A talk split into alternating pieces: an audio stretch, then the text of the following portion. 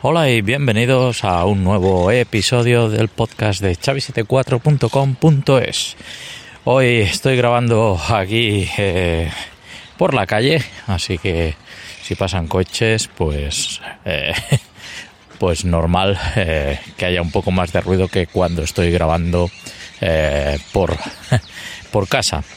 Eh, bueno, eh, comentaros una cosa que me ha parecido sorprendente cuando se publican vídeos en YouTube y es que, eh, bueno, a lo mejor unos canales por su contenido tiran tiran más que otros y, algunos casi sin quererlo llega rápidamente a 100 suscriptores mientras que otros incluso teniendo página web y publicaciones y por lo que eh, los vídeos que se publican el contenido pues cuesta bastante más eh, llegar a esos 100 eh, suscriptores para poder personalizar la URL y todas estas cosas que permite hacer YouTube. bueno, el caso es que en un en uno de estos canales que tengo eh, en realidad el, el, que tengo de mi hijo pues eh, bueno sin hacer nada eh, publicó un vídeo de Cars y hizo un vídeo divertido.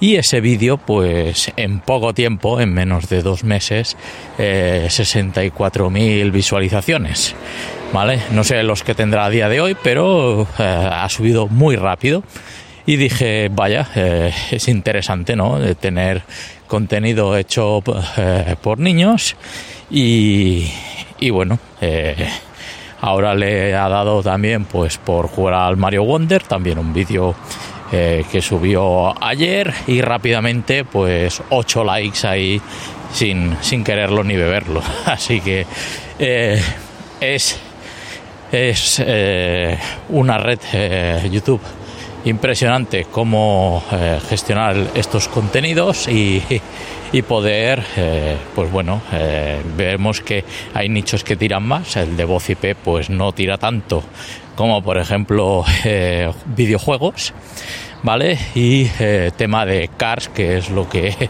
a él le gusta, ¿no? Sí que una cosa está bien es que publiques vídeos de algo que tú controles, porque de esta forma así puedes eh, pues bueno, eh, eh, tu, nicho, ¿no? Donde va enfocado y una cosa que, que sea agradable a la vista. También hacer vídeos que sean, pues como he dicho, que los tiempos no sean aburridos y que lo que veas te dé ganas de ver más ese contenido, ¿no? Es entrar en la dinámica de cuanto más tiempo visualices en el canal de YouTube, mejor para tus visionados y poder ir creciendo en, este tema. Bueno, eh, esto, pues como he dicho, me ha sorprendido eh, la cantidad de suscriptores que ha recibido en poco tiempo. Eh, algunos son familiares, pero otros no sé quiénes son. Así que entiendo que el contenido este es divertido, que es lo que le gusta a él. Le viene una idea a la cabeza y bueno, editamos este vídeo. Él busca pues por ejemplo este último que publicó del Mario Wonder eh, buscó una carátula eh, en imágenes en Google. Este yo le ayudé en el reproductor en el editor de vídeo ScreenFlow para hacer esto es suficiente. Y bueno eh, pegamos el vídeo la locución los audios con la que grabamos con la grabadora Zoom H2N y el audio quedó ahí perfecto, eh, bien sincronizado cuando iba comentando eh, la partida, porque eso sí, eh, jugó la partida y luego, después de grabarla, pues hizo los comentarios, muy graciosos, por cierto.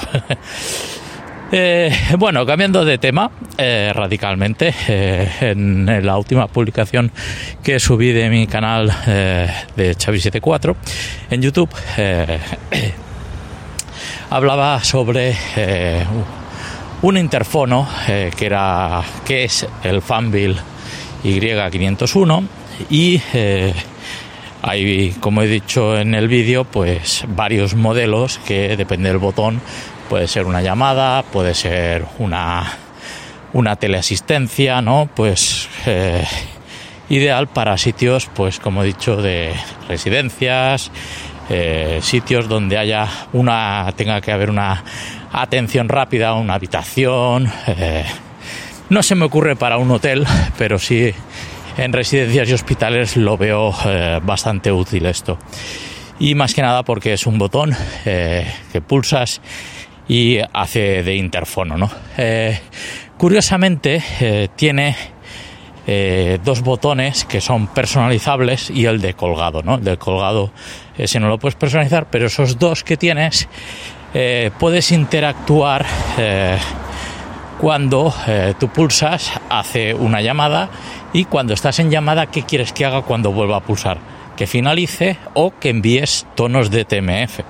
Esto es interesante porque, por ejemplo, eh, una de las aplicaciones eh, que, he realizado ha sido el sistema este de emergencias que, he publicado tanto eh, en el vídeo anterior como por LinkedIn. Pues ahí se ve la explicación.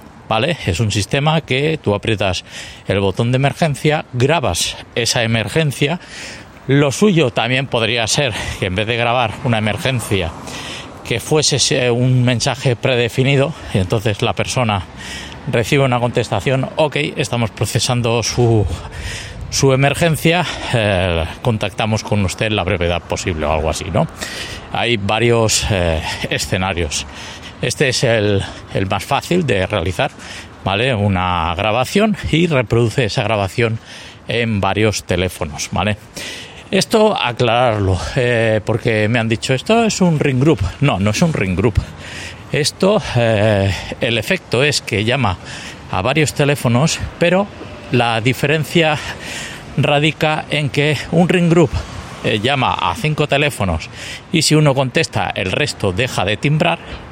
Y aquí, si lanzo este aviso a los cinco teléfonos, los cinco teléfonos están timbrando descuelgo en el teléfono 1, pero el teléfono 2, 3, 4, 5 sigue timbrando hasta que alguien descuelgue, porque es un audio, una grabación que hace un playback y eh, directamente está escuchando el audio que se ha pregrabado anteriormente al aviso de la emergencia, ¿no? Esto, eh, eh, bueno, está funcionando en residencias, sobre todo donde pues hay, tiene que haber una respuesta rápida a una emergencia, porque hay una crisis o lo que sea, y entonces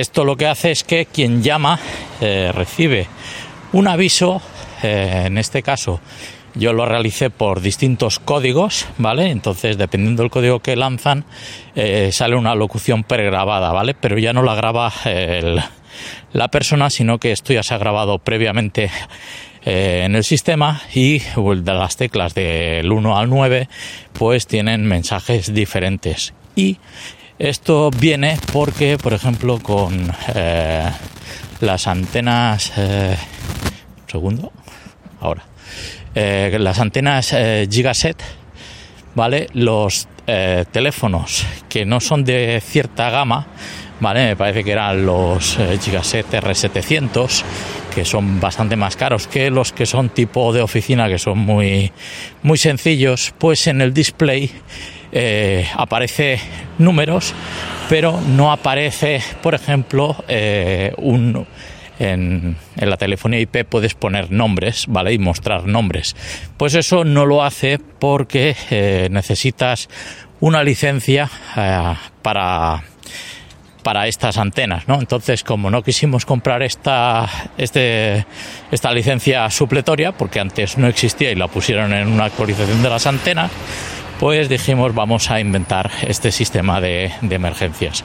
Entonces en el display sí que muestra el número de teléfono, con eso eh, la persona sabe quién es, pero aparte si el terminal por lo que sea pues no, no mostrase el, el Caller ID, la identificación de llamada, pues lo que se hace es eh, se reproduce ese audio de emergencia en tal sitio, ¿no? Y así eh, pues el sanitario sabe a dónde tiene que ir viendo eso por si no ve eh, la llamada eh, de emergencia. El código no sabe cuál es, ¿no? Pues por lo menos se lo decimos por voz. Entonces, como digo, esto es un sistema que está funcionando y es un caso de éxito, ¿vale? Así que eh, si alguien se encuentra en, en un escenario donde necesita tener un equipo de emergencia, porque son 5 o 10 personas, y esos tienen que recibir los avisos y de ahí directamente pues actuar, este sistema es válido para esto. Como digo, es personalizable para eh, cualquier escenario, ¿vale? Es incluso válido pues para dejar, se me está ocurriendo, en, en un sistema de, yo que sé, en un taller. Eh, pues decir, mira, eh, tu, tu, coche ya está reparado y entonces esa locución enviársela al propietario del coche, ¿vale? Como he dicho, esto puede, puede aplicarse a muchos campos, ¿vale? En este caso está en campo sanitario, pero puede, puede funcionar en cualquier sitio eh, mirando eh, cuáles son las necesidades. Y bueno, eh, el tema este de del ring group. No es un ring group, simplemente que eh, Asterix realiza llamadas simultáneas a los teléfonos prefijados y eh, le reproduce ese audio y luego cuelga, ¿vale? Esa es la diferencia del ring group. El ring group eh, simplemente tú marcas una extensión y eh, suenan varias a la vez, ¿vale? Pero si lo haces de esta otra forma, tú llamas a una función que ejecutas, en este caso eh, se puede hacer con un asterix, y lo que haces es un contexto donde eh, dices que cuando entra esta función eh, va a buscar un directorio y eh, ejecuta ficheros.cal. Entonces, al ejecutar estos ficheros, dentro de esa información se va a un contexto y dependiendo qué, cuál es el destino de la extensión, reproduce un audio u otro. Así que en este caso que, que, está funcionando hay como 13 emergencias o 14 creo recordar y eh, tienen su sistema de grabación por si en el día de mañana tienen que grabar una, una grabación distinta o actualizarla, pues eh, no me tengan que llamar, simplemente con sus teléfonos pueden gestionar todo este sistema de emergencias. Es muy personalizado y como he dicho, eh, funciona muy bien. Así que, bueno, esto es lo que os quería comentar, ¿vale? Y en el vídeo pues veréis que eh, suenan dos teléfonos inalámbricos eh, Yalink, ¿no? Pero que, que se pueden poner bastantes más. Así que bueno, esto es lo que quería aclarar, ¿vale? Eh, sobre el tema de la diferencia entre ring groups y llamada a todos, así lo, lo, he bautizado. y, y nada, si tenéis alguna duda o queréis alguna cosa más, pues bueno, me alegra recibir eh, comentarios, incluso de vídeos viejos, eh, donde la gente, o, o podcast de que tenía por ahí eh, de Avaya con Asterix, ¿vale? Que tengo contenido para hacer, ¿vale? Tengo pendiente de publicarlo y os comentaré cómo he logrado, pues, por ejemplo, una valla y un Asterix que se intercomuniquen entre sí eh, con extensiones eh, diferentes, ¿vale? Con una troncal y que cada uno, eh, estando dentro de su ecosistema, estén comunicados internamente y no tengan que llamar a través de números públicos. Pues nada más, nos vemos en un próximo episodio de chavis4.com.es. Un saludo y hasta pronto.